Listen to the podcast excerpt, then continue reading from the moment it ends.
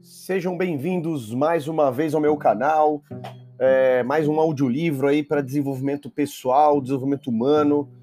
É, e hoje, e agora, esse grande livro, mais um livro do Napoleão Hill, Quem Pensa Enriquece, um livro fantástico que, através de 13 passos aí, vai te ajudar a pensar de forma correta para que você venha enriquecer. A gente sabe, pelo menos eu acredito que você saiba, se você não sabe, fica sabendo hoje, né? Boa parte, para não dizer o total dos resultados que nós colhemos na vida, é, é, diz respeito à sua parte mental, à sua mentalidade, tá? uma atitude mental positiva e exatamente é, direcionado para essa parte do enriquecimento e não só financeiro, mas amplo, é, que Napoleão vai abordar aí esses 13 passos nesse livro que é aclamado e best-seller no mundo todo, tá bom? Então, agora, é, aqui, aqui o, a, o dono do pedaço agora é o Napoleão, não vou me estender mais, aproveita, como sempre, papel e caneta aí, roda a fita. Prefácio Este audiolivro fornece um plano capaz de tornar os homens ricos. O que faz um homem seguir em frente durante toda a sua vida, multiplicando sua riqueza e realizando sua felicidade. O que lhe confere um grande poder pessoal enquanto outros permanecem ineficazes. Há muitos anos, Napoleon Hill sentou-se com Andrew Carnegie, então um dos homens mais ricos do mundo, e teve o primeiro vislumbre do grande segredo. Carnegie incumbiu-o de descobrir como outros usavam esse segredo e criasse um método que pudesse ser dado ao mundo como plano máximo. Pense e enriqueça revela o segredo e fornece o plano. Desde sua publicação em 1937, muitas edições se esgotaram assim que foram impressas. Aqui está, finalmente, o meio seguro de vencer todos os obstáculos, realizar qualquer ambição e atrair sucesso. Em todos os capítulos deste audiolivro, o autor menciona o segredo de ganhar dinheiro, que trouxe fortunas a centenas de homens.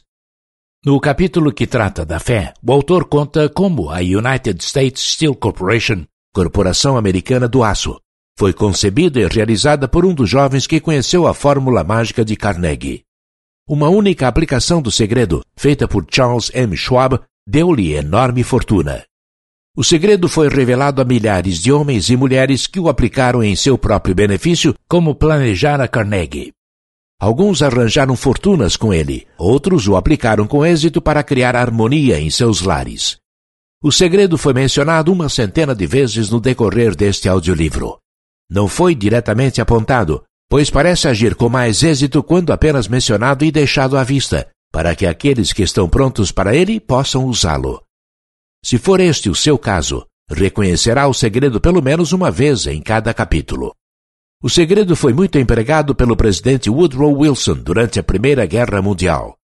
Foi transmitido a todos os soldados que lutaram na guerra, cuidadosamente dosado no treinamento que recebiam antes de ir para o front. Uma das coisas interessantes a respeito do segredo é que aqueles que o empregam se descobrem literalmente arrastados em direção ao sucesso. Este audiolivro irá convencê-lo de que a riqueza está ao seu alcance. Você ainda poderá ter realização, dinheiro, reconhecimento, felicidade. O autor analisou a trajetória de centenas de homens bem-sucedidos que admitiram ter acumulado suas vastas fortunas utilizando o auxílio do segredo de Carnegie. Entre eles estão Henry Ford, John Rockefeller, Thomas A. Edison, Theodore Roosevelt.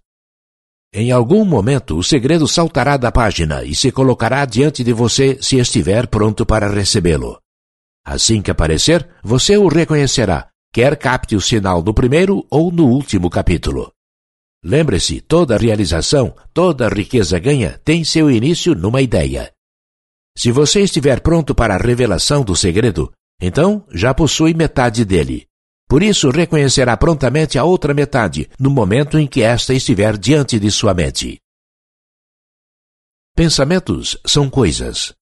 O poder que prenuncia o sucesso é o poder da mente. Você precisa aprender a fazer a vida dizer sim aos seus planos e ambições. Pensamentos são coisas bem poderosas quando se unem a propósitos definidos. Persistência e um desejo ardente podem ser traduzidos em riquezas ou outros objetos materiais.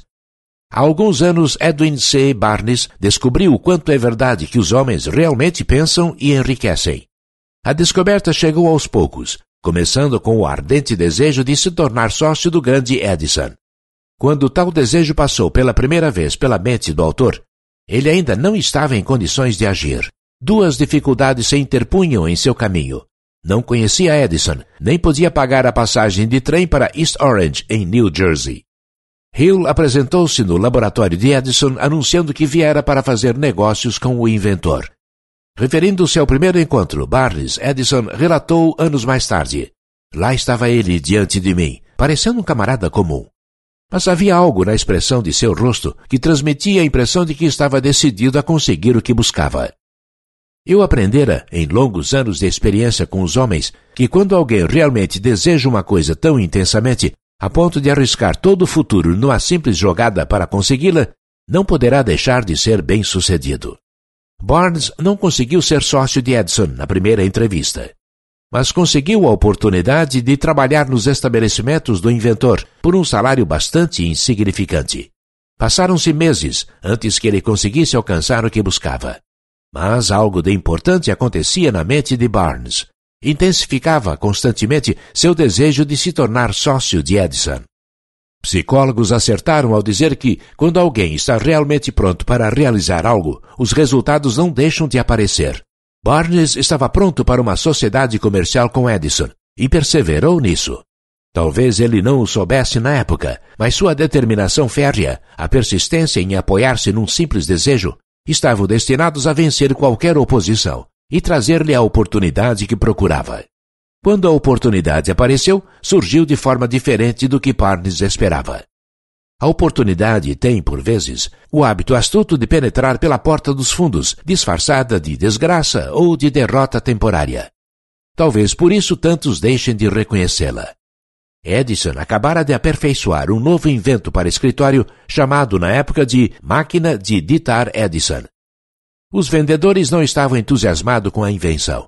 Não acreditavam que seria possível vendê-la sem grande esforço. Barnes sabia que poderia vender a máquina e conseguiu vendê-la tão satisfatoriamente que Edison lhe deu um contrato de distribuição e vendas de âmbito nacional. Desta sociedade comercial nasceu a riqueza de Barnes. Mas ele fez algo infinitamente maior. Provou que se pode realmente pensar e enriquecer. Não é possível mensurar quanto dinheiro lhe adveio de seu desejo original.